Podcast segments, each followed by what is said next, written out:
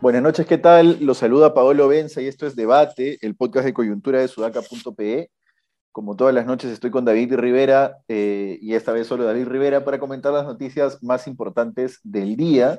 Y la más importante parece ya disco rayado de cómo el Premier se pelea con sus ministros una y otra vez. Desde Caliwarma, Caliwarma informa que fue la forma en la que Dina Boluarte le mandó de taquito, Dina Boluarte la moderada, como sacamos en Sudaca hace un tiempo, le mandó de taquito el golpe al Premier, que es serronista, este, hasta ahora con Aníbal Torres, ¿no? que Aníbal Torres sale a decir que no se va a hacer cuestión de confianza, que el Congreso puede estar tranquilo, que no hay ánimo de perjudicarlo.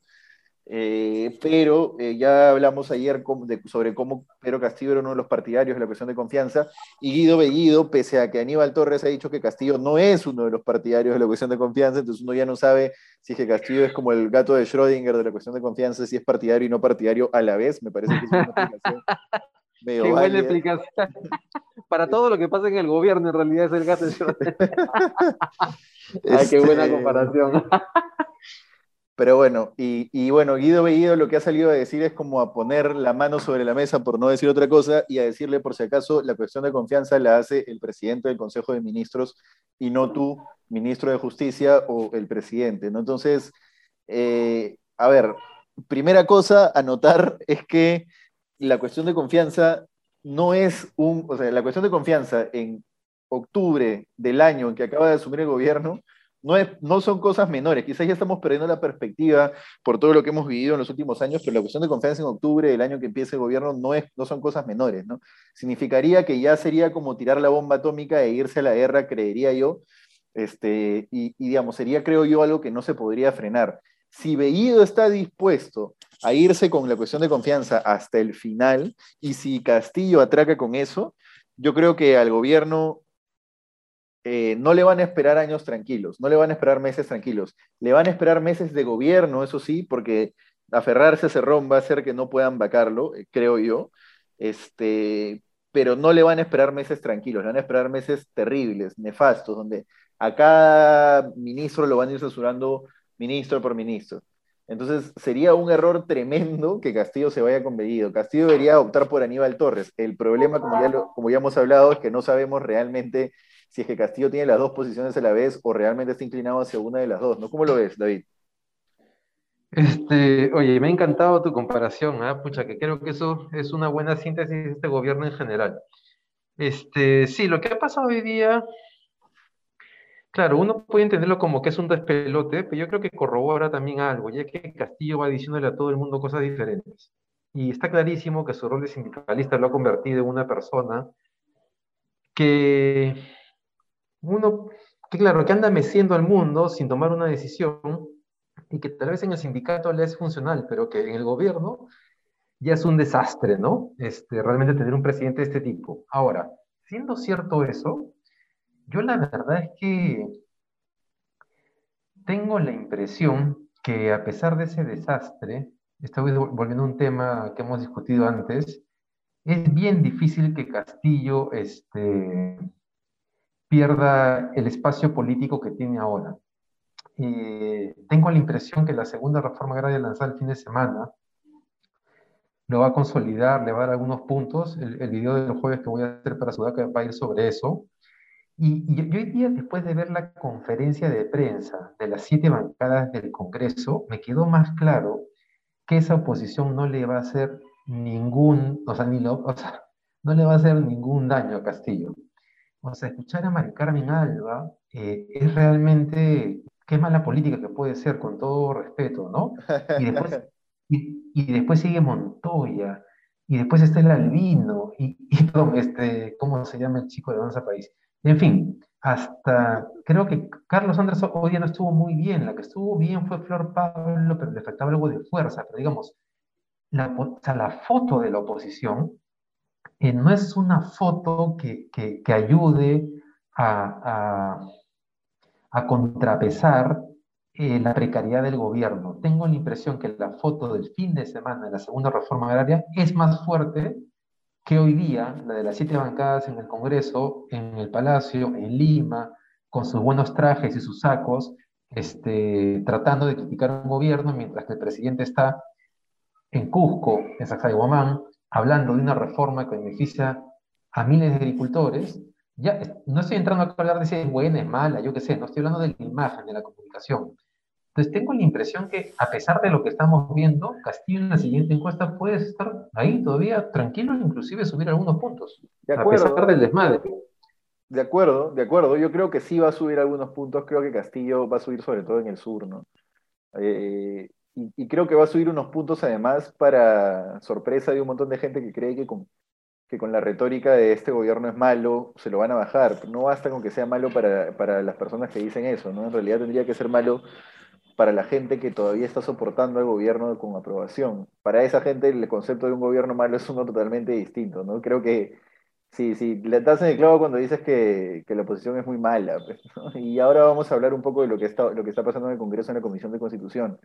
Pero rescatando una cosa que decíamos en podcast anteriores, si la oposición pierde este partido porque la oposición misma es una desgracia tal como el gobierno, entonces no queda mucha esperanza en el futuro político del país, salvo este eh, resurgir morado, digamos, Pero de ahí más que eso no, no, no entendería. Si es que este gobierno no se cae por, por falencias de la oposición, digamos, que lo sostiene, que lo terminan sosteniendo, sería pues este, ya qué más queda, ¿no? ¿Qué, qué, nos queda como país? Nada. Sí, yo creo que si el gobierno, a pesar de toda su precariedad, este, sigue en ese, mantiene ese espacio político, va a ser responsabilidad estricta de la oposición y de la derecha y de las imágenes de la derecha, que lo único que van a hacer es seguir alimentando la polarización.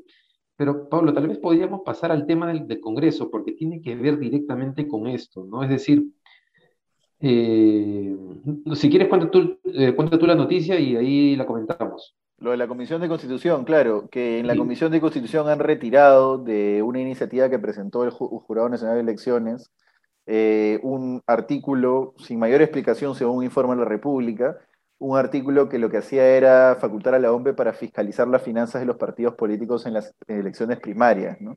Que es parte de este desmonte que ya inició antes y ya hemos comentado antes, o esta intención de desmontar, para ponerlo mejor y más preciso, la reforma política, ¿no? Eh, que es básicamente los partidos queriendo hacer lo que le da la gana como lo han hecho siempre y no queriendo ponerse a sí mismos problemas para el ejercicio partidario. Creo que es absolutamente esperable que ocurra eso, ¿no? Más allá de que esté en contra, pero es absolutamente esperable. Ahora, si la oposición va a intentar hacerle frente a Castillo, siendo lo cochina que ha sido desde hace por lo menos cinco años o de incluso más, va a fracasar estrepitosamente, va a fracasar además contra el rival más sencillo, como ya fracasaron en las elecciones, contra el rival más sencillo de, ganarle.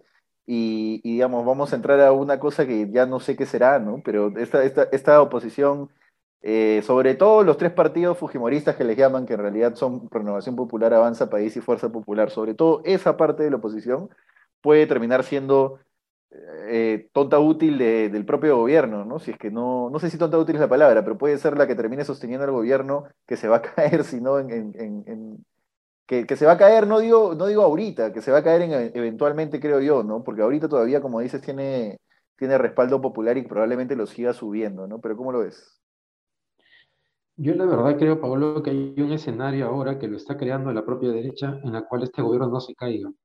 Eh, yo creo que para poder contrarrestar un gobierno de la precariedad y de lo inescrupuloso que está haciendo con la designación de algunos funcionarios, tú requieres legitimidad política. Si no tienes legitimidad política, tú no vas a poder este, acusar eh, o, o, levantar el dedo acusador frente al gobierno.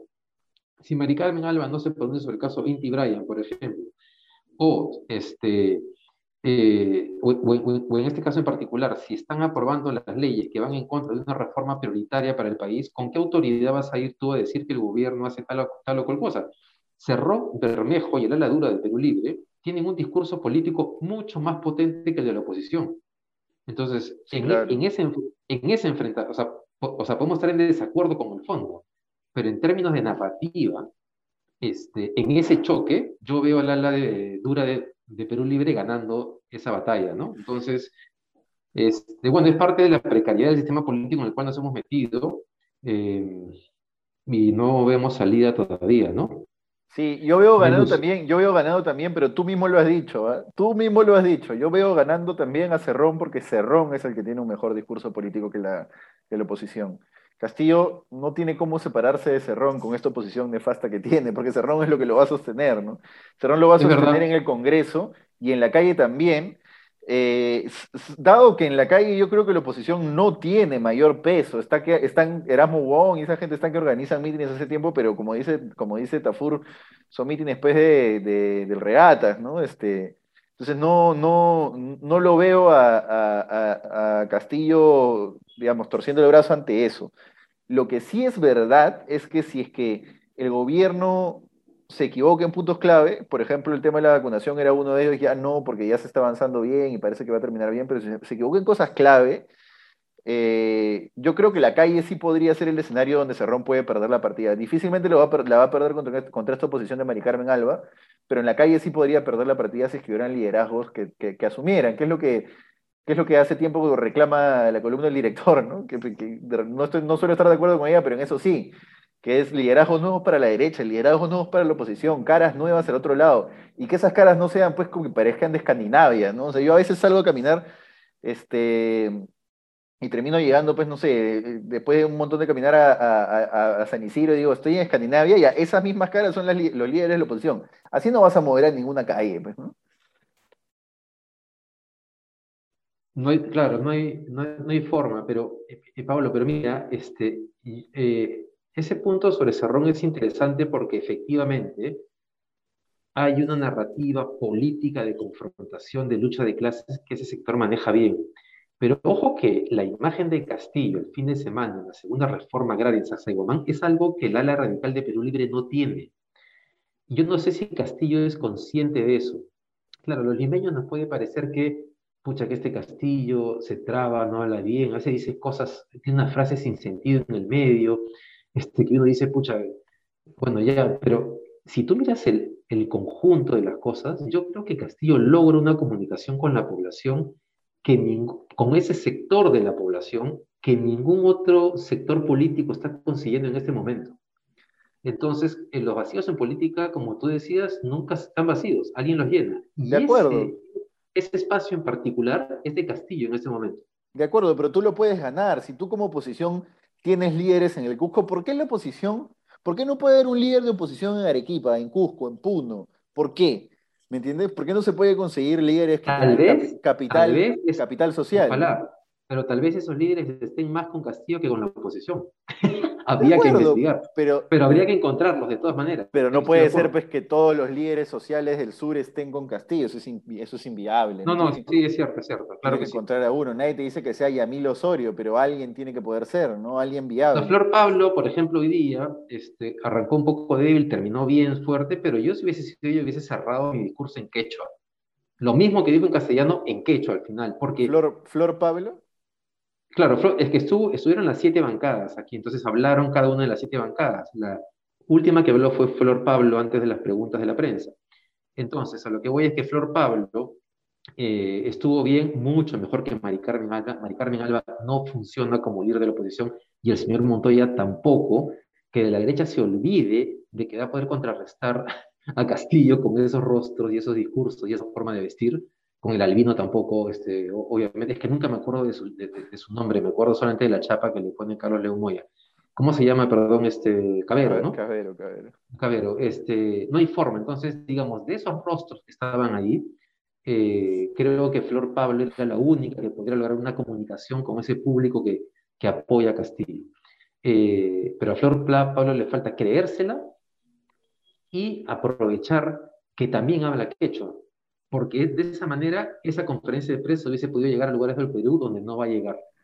Bueno, de acuerdo. No sé si Flor Pablo sea la lideresa que está buscando la posición, pero algo, digamos. No, no yo tampoco, pero de lo que hay. Este... Una, sí, pues, una persona que pueda, por, por, ejemplo, terminar su discurso en quechua, es una forma de hacerle una oposición inteligente a un gobierno como el de. a un premierato como el de Bellido, que hace exactamente lo mismo, ¿no? Y una persona, por ejemplo, que revalorice el quechua no como para hacer pasar un insulto que no lo vas a decir en español, que normal, a mí no me molesta, ¿no? Pero que lo revalorice en el sentido de que ya tú estás haciendo eso, yo voy a hacer lo siguiente, yo voy a terminar mi discurso acá y te voy a dar propuestas, ¿no? Te voy a dar, no sé, te voy a dar mensajes de aliento, lo que sea, ¿me entiendes? Creo que es, una buena estrategia política. Flor Pablo tiene un filo un poco más, creo, este, de, de, política menos de base, ¿no? Pero bueno, veamos, veamos. En fin, pasamos al siguiente tema antes de que se nos vaya el tiempo que es eh, Julio Velarde. Hoy día la PCM, después de que Lloyd Marchand tuiteó que la PCM no firmaba las designaciones de, de Julio Velarde, la designación de Julio Velarde, o que, Julio Velarde se mantiene en el BCR, la PCM salió a desmentirlo inmediatamente, un, roche tremendo en realidad que te desmientan así de rápido, ante algo además que ha salido a decir como que, ah, Bello está mintiendo. Y la PCM salió a decir, ante versiones erróneas, la PCM aclara que el viernes 1 de octubre, hace cinco días, bueno, cinco días, tres días útiles, se firmó las resoluciones que ratifican al presidente del BCR y designan a los integrantes del directorio que el Ejecutivo debe proponer y fueron enviadas al despacho presidencial para su trámite correspondiente. Es decir, si todavía no se les da trámite a las resoluciones, es porque el presidente es el que no lo ha hecho. Y ahora uno dice, ¿por qué no lo ha hecho? Algo que es tan sencillo, ¿no? Que es simplemente firmar un papel. Eh, ¿Quién está aguantando eso en, presidencia? Eh, ya pronto una crónica de Sudaca lo esclarecerá. Oye, este, no, está clarísimo pues que si Castillo no tiene idea de que eso es un tema prioritario, eh, también, ¿no? Sea, lo llama Velarde, se, junta con él, me imagino, que, además, una reunión que parecía el único objetivo era la foto, ¿no? Esta última que tuvieron la semana pasada, este, y no entiende la urgencia de, designar a los directores del gobierno y cómo eso le alivia cierta presión. Pero nuevamente. ¿Pero tú crees, tú crees que sea un no entiendo? No sé, eso ya es subestimarlo un poco al presidente. Yo mm. diría que el tipo. yo creo que hay una opción de que no entienda o sea, que su dimensión del problema no sea la que tú y yo tenemos. Así como, te voy a poner un ejemplo al revés. Hemos tenido un montón de ministros de Economía que no sabían nada sobre el problema rural y no nos parecía mal. Entonces, ¿por qué? Porque tenemos esa aproximación a la realidad. Entonces, yo creo que alguien que viene de las zonas rurales, el tema del tipo de cambio en realidad puede ser que sea como, o sea, no, porque a la vez tienes al presidente, nuevamente en la imagen del domingo de Sacsayhuamán, dándole todo el espacio que necesita para la segunda reforma agraria.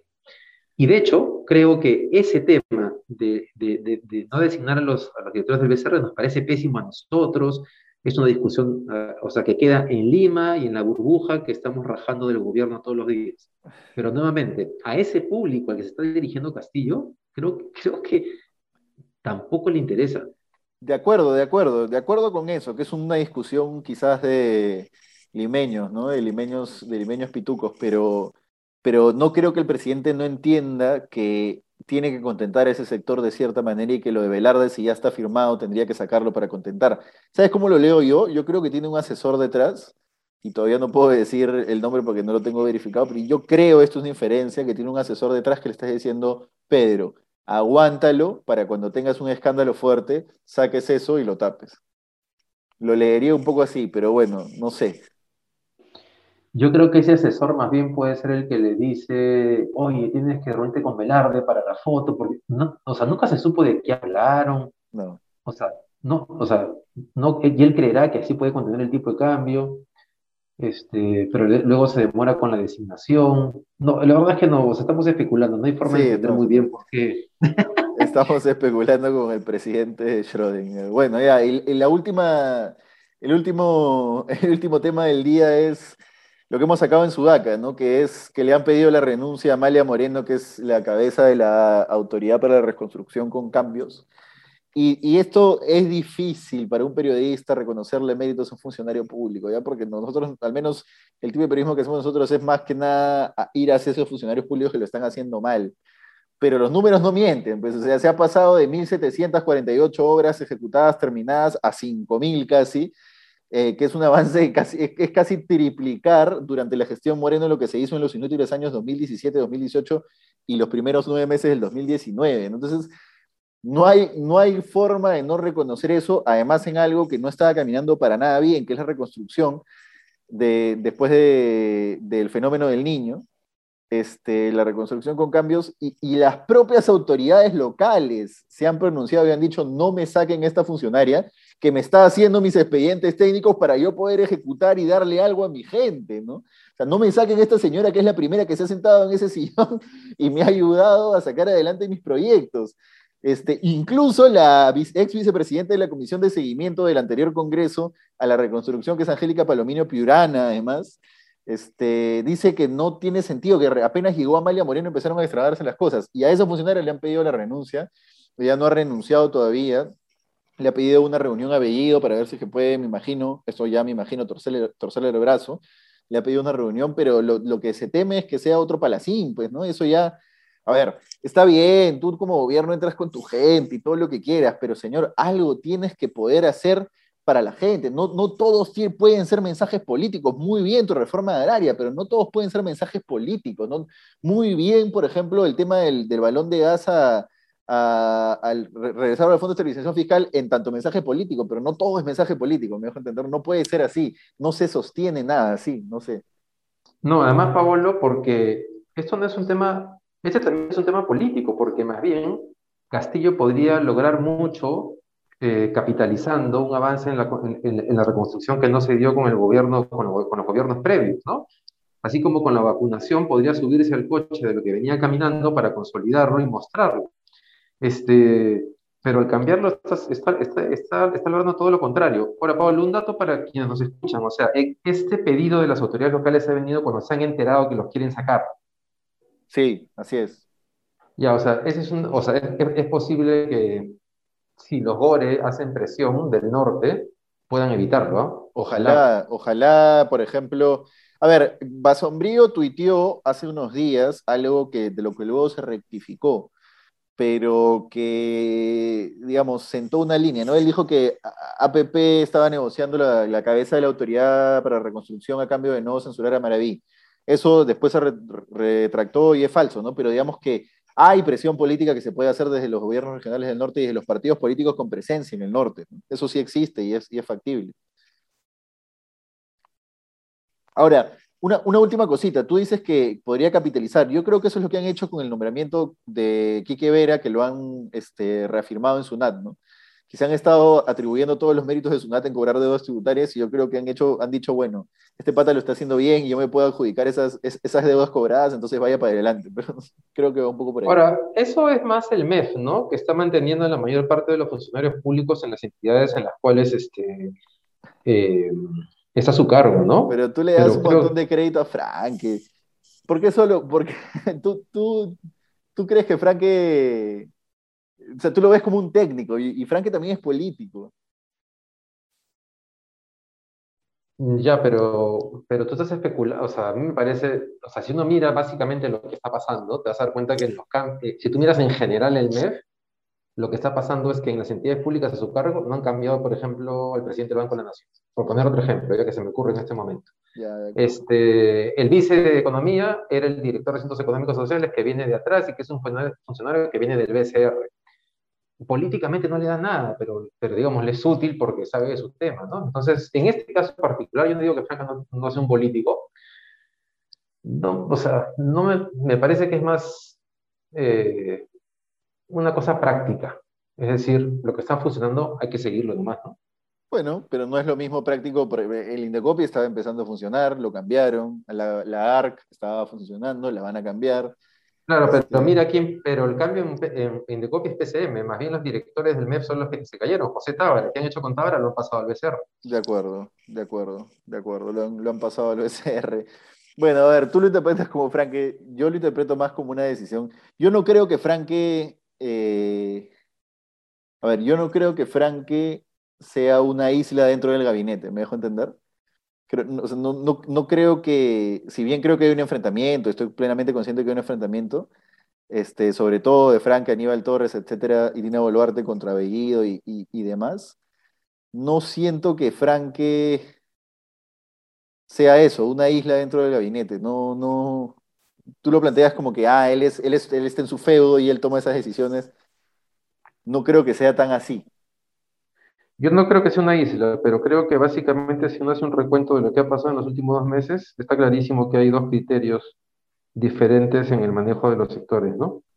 Eh, hay, hay, sectores que se han rendido a incorporar funcionarios públicos por presión de Sarrón, hay ministerios que se han resistido y que lo han logrado como Cadillo, pero que le ha costado mucho trabajo, pero, a ver, a Caído, a Caído, a ver, a Caído... Pero déjame terminar. Pero a Caído... Si tú, si tú miras el diario Marca y miras este, los tweets de Bellido y Cerrón, está clarísimo que hay una guerra abierta contra Franque. O sea, eso es demasiado evidente. De acuerdo, hay una guerra, pero no es una isla, por eso. No, es, su feudo, digamos, no es que... Pero tú crees, o sea, tú crees que, que se llevan bien por dentro, pero después salen a criticarlo por fuera y, y, le dan la portada de, de, uno de los diarios de oposición simplemente porque discrepan, pues.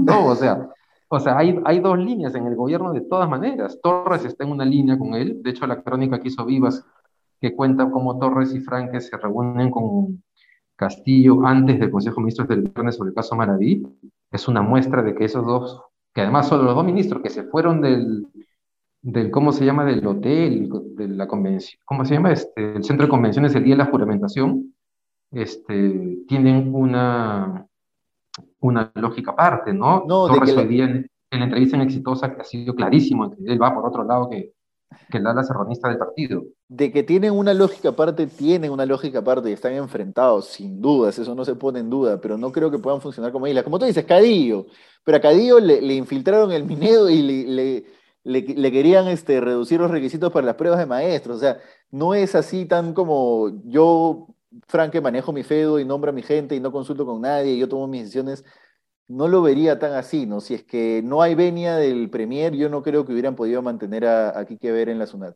No lo veo. yo no creo que eso requiera venia del Premier en este momento. Creo que requiere venia de, Castillo. No creo que requiera venia, pero bueno, ya, ya el tiempo dirá cómo se manejan esas cosas. Veamos, veamos, veamos. Bueno, nada, eso. Eso ha sido todo por hoy. Muchas gracias por seguirnos. Nos hemos pasado un poco del tiempo. Eh, no se olviden de comentarnos, seguirnos en redes sociales y ver a Patricia del Río todos los días a las 9 de la mañana. Hasta mañana. Chau, chau. Hasta mañana. Un abrazo. Chau, chau.